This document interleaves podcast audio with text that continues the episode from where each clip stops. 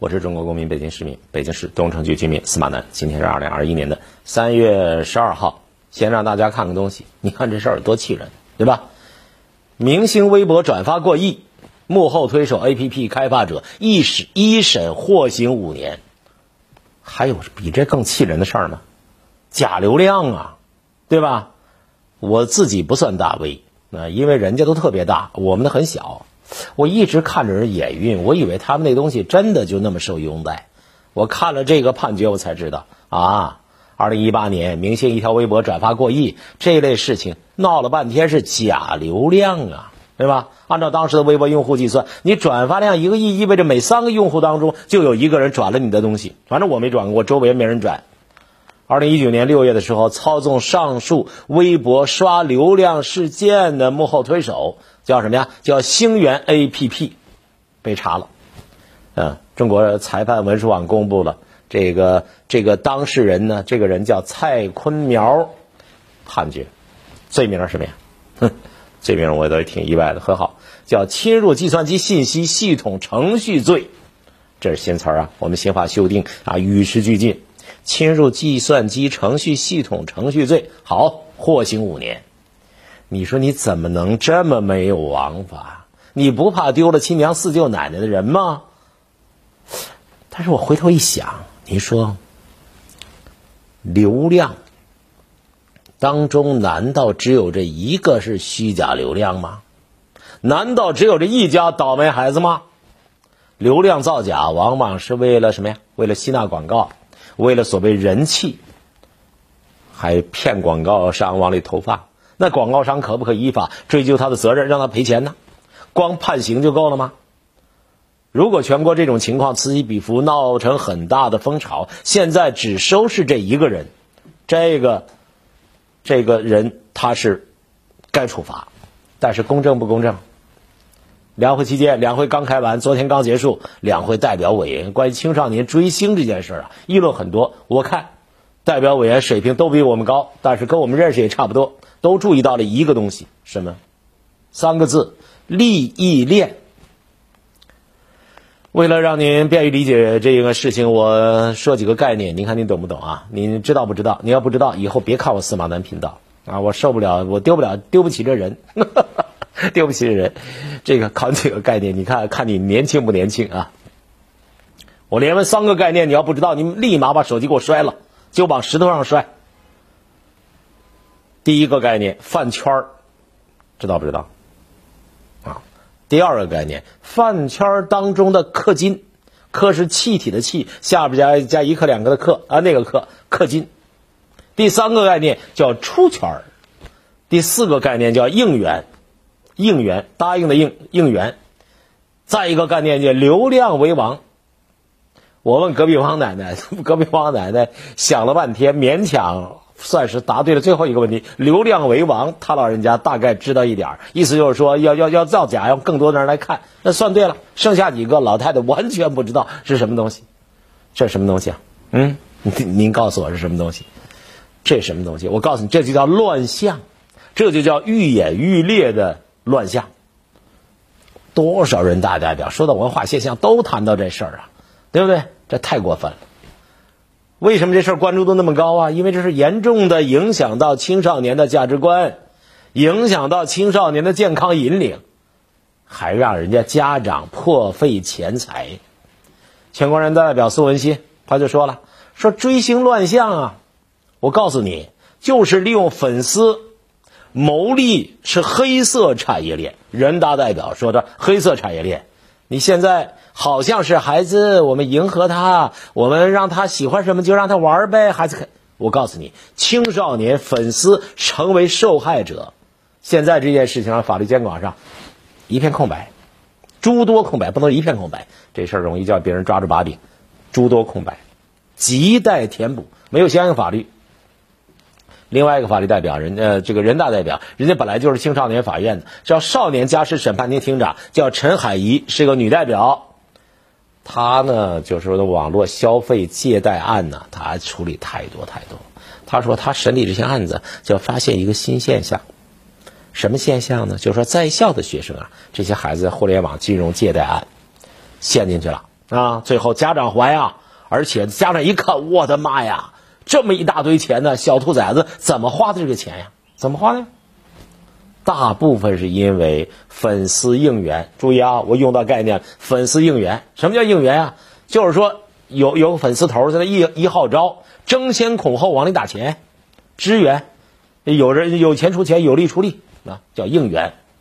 这是一种追星行为，就是这些孩子花的这些钱，多半呢，借的这些钱都是去支援粉就喜欢的明星，就往里打钱了。追星行为直接产生的，涉及直播打赏的，直播打赏总是知道的吧？涉及案件的百分之九十四以上，这些孩子多大？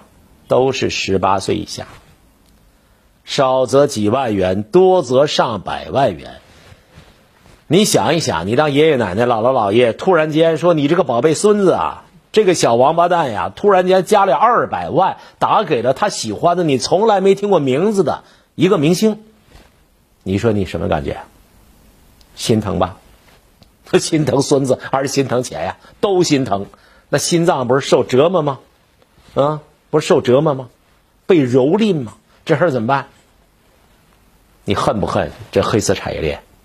现实当中，因为这件事儿，这是走到法院去的。人家法官、人大代表说的，大量的根本就没走到法院，没进入司法程序。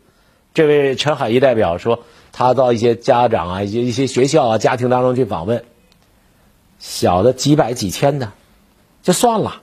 几百几千，你上哪儿去找直播的实际地点？他在新加坡播的，是在马来西亚播的，还是在泰国海边播的，还是在北京胡同里播的？你不知道啊？你怎么找到他？打起成打起官司来，成本太高，比较麻烦，时间耗不起，所以就拉倒了。你骗几百万，几百万钱太多了，人家就揪着没完了。几百几千的就拉倒。不光代表关注，委员也关注。柳州人民检察院一个副检察长啊，韦振玲啊，也是个女代女女委员。她说，她长时间关注未成年人的保护和预防未成年人犯罪问题。他说的比较温婉，他说我不反对青少年喜欢明星偶像、崇拜明星偶像，在每个人成长经历当中都是呃 都是要要经历的。但是喜欢明星偶像，应该树立榜样，有利于学习进步。偶像优秀，我很优秀，向明星学习，向品质看齐。嗯，但是呢，现在粉丝文化成为娱乐产业发展的重要动力，有积极的一面，也有黑色产业链的一面。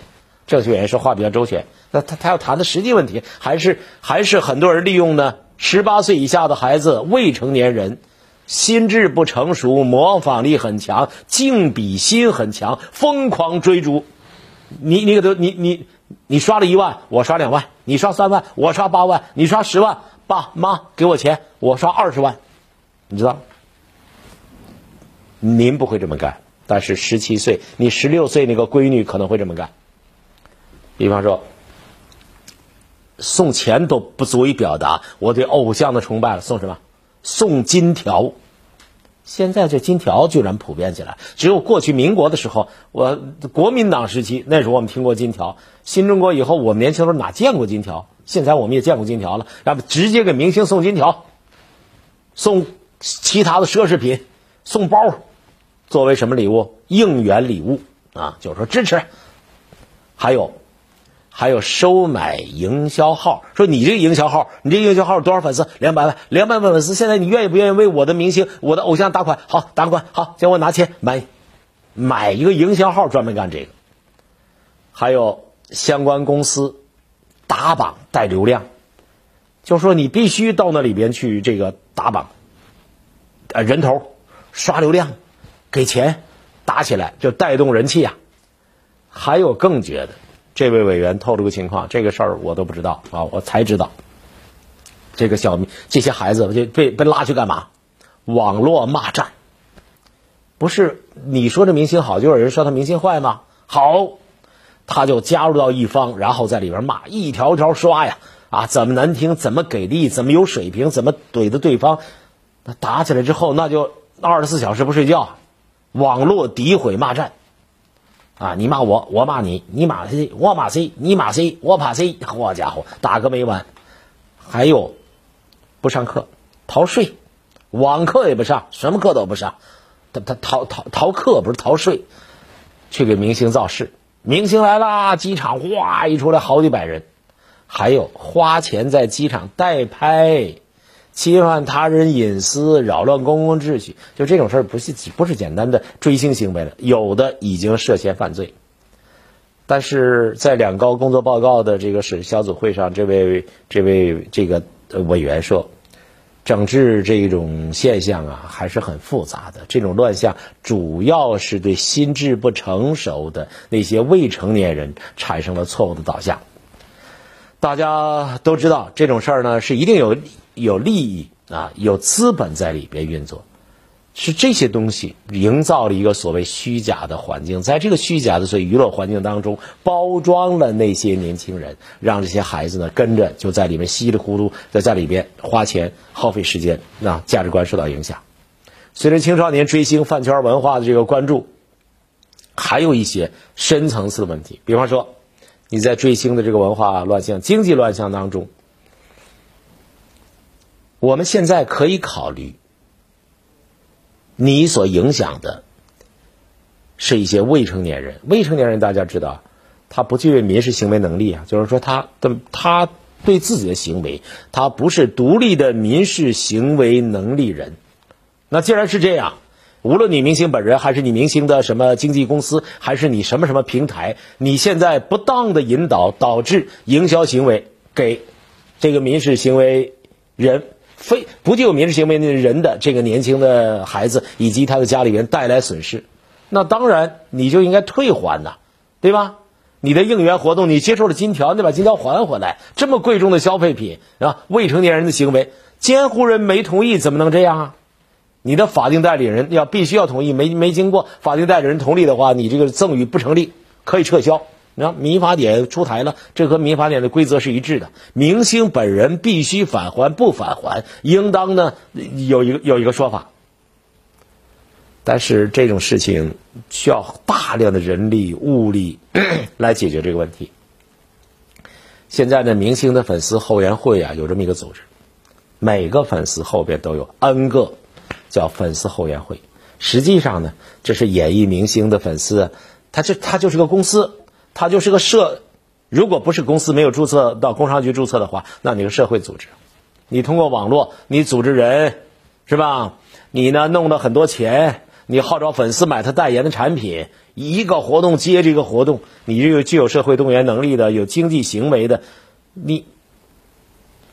很遗憾，这叫陈辅申。陈辅申律师说呢，后援会啊，你实际上你通过刷榜啊、啊打榜啊、刷票啊这种方式买广告，或者以明星后援会的名义参与各种所谓的公益活动，实现对明星的所谓应援。这活动需要大量资金筹措，少则几十万，多则几百万。筹款过程当中，你这种行为本质上已然涉嫌集资诈骗，应当。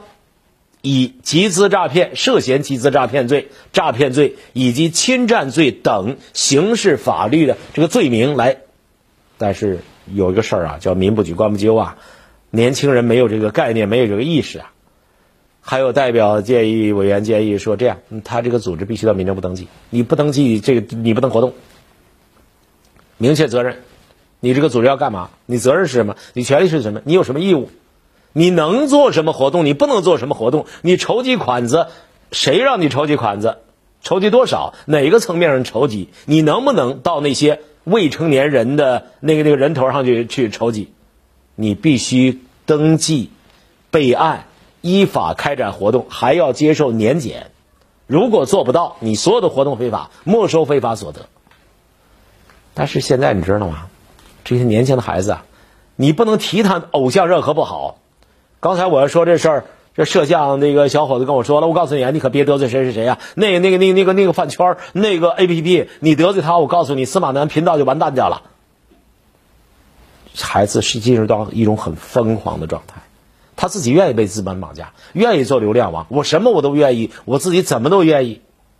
孩子的价值观已经有问题了，那孩子的问题是谁的问题？是明星偶像的问题，经纪公司的问题，饭团经纪人的问题，是你平台的问题。你现在干的这样一件事情，你首先是不是应该把社会责任放到第一位啊，经济利益放到第二位啊？你首先是公众人物，你的价值观对未成年的孩子影响很大呀。现在呢，社会上有些有影响力的公众人物，大言不惭呐，大脸就好意思接金条，好意思接各种礼物，这种行为本身就是一种不良的行为。而且我们的媒体大肆宣传某某某一个晚上一次直播就说了多少个亿，多少亿。正像有的律师指出的那样，正像有的代表指出那样，如果啊一二三四五证据确凿的话，这实际上涉嫌诈骗，不能不能当做是一个简单的粉丝经济，不能简单的理解为互联网经济条件下的一种的什么直播的收益。这件事儿现在缺少必要的法律、必要的监管，问题很严重，所以需要行业规范。需要市场监管，需要把缺失的尽快补上，呃，需要形成合力，需要家庭配合，需要的东西非常之多。那很多家长说这事儿我们也不知道啊，他打赏那么多次，我们发现的时候他已经打赏二十次了。那家长呢，应该对这方面的多多了解。那孩子你不了解怎么办呀？你最新行为你不观察，不正确引导，钱花大了，影响学习成绩的时候，你才去干预。所以呢。代表委员建议，两高的报告，两高应该在治理粉丝文化的时候啊，和有关方面配合，从司法角度加大处置力度。我想说这事儿啊，尽管说了这么一大堆，但是其实是一种无奈的叹息，深深的无奈，深深的无力感。现在包括这几个人大代表、政协委员，你说了半天，你跟人家平台的号召力，你跟饭圈的那个小头头的号召力。粉丝经纪人的号召力相比，根本不成正比。你说的人家听不到，人家听了以后也这个耳朵进，这个耳朵出。比方说那个宋文新就说了，代表说了，他提议、呼吁、建议推动未成年人成长社会环境的优化，正能量偶像引导。说归说，做归做，到目前为止啊，这件事儿还没有一个有效的解决办法。我们希望有关方面啊。两会开过之后，尽快的拿出相关的办法来，来治一治粉丝经济的黑产业链条。感谢收看本期节目，下期见。